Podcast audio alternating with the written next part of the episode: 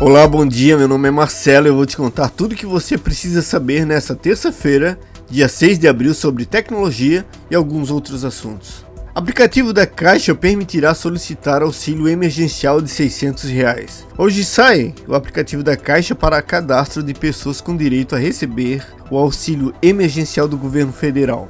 A plataforma fará o registro dos trabalhadores informais que não estão inclusos em nenhuma base de dados de programas sociais oficiais mas que cumprem os requisitos para ter ajuda financeira. Lembrando que se você tiver problemas para baixar, estaremos disponibilizando em nosso site café1.com.br ou pelo menos tentando. O app chegará primeiro em versão para Android na loja virtual Google Play. O auxílio emergencial será de 600 reais mensais, podendo chegar a R$ 1.200, dependendo das condições da família.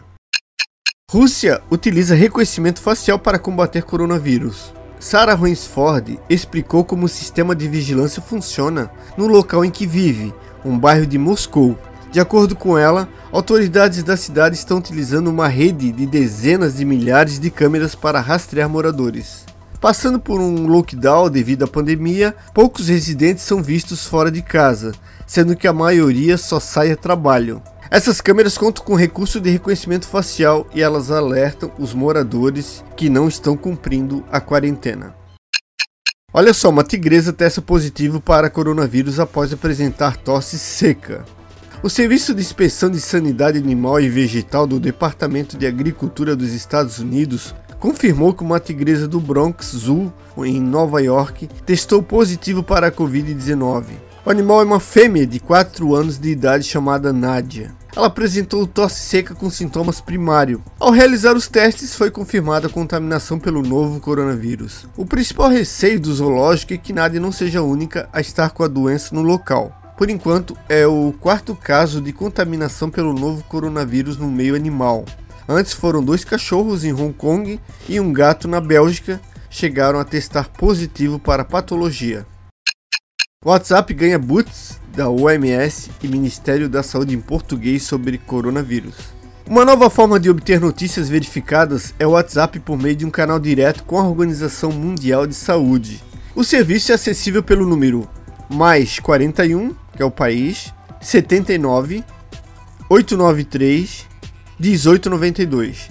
Para utilizar, basta salvar ele na lista de comandos e enviar uma mensagem como Oi, Ambas as contas contam com chamados boots, robôs, né, que respondem às mensagens de forma automática para esclarecer dúvidas a respeito da Covid-19 e principalmente dar informações sobre o estado atual da pandemia no Brasil e no mundo. A ideia é tirar dúvidas e informar as pessoas sobre o avanço da doença, além dos cuidados necessários para evitar o contágio do coronavírus.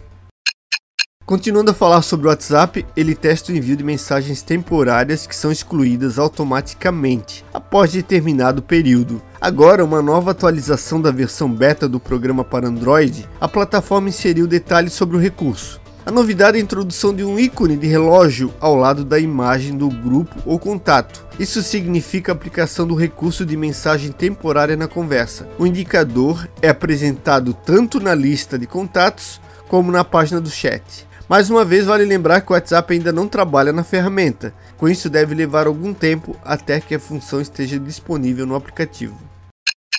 O Declínio, conhece o filme canadense que está sendo destaque na Netflix. Antony, um pai de família, decide fazer o curso de treinamento em sobrevivência do professor Allen em um local autossustentável. As turmas passam por simulações que abordam todos os tipos de apocalipse, resultantes de colapso natural, econômico ou social, mas a tragédia que os espera não é nada que poderiam ter previsto.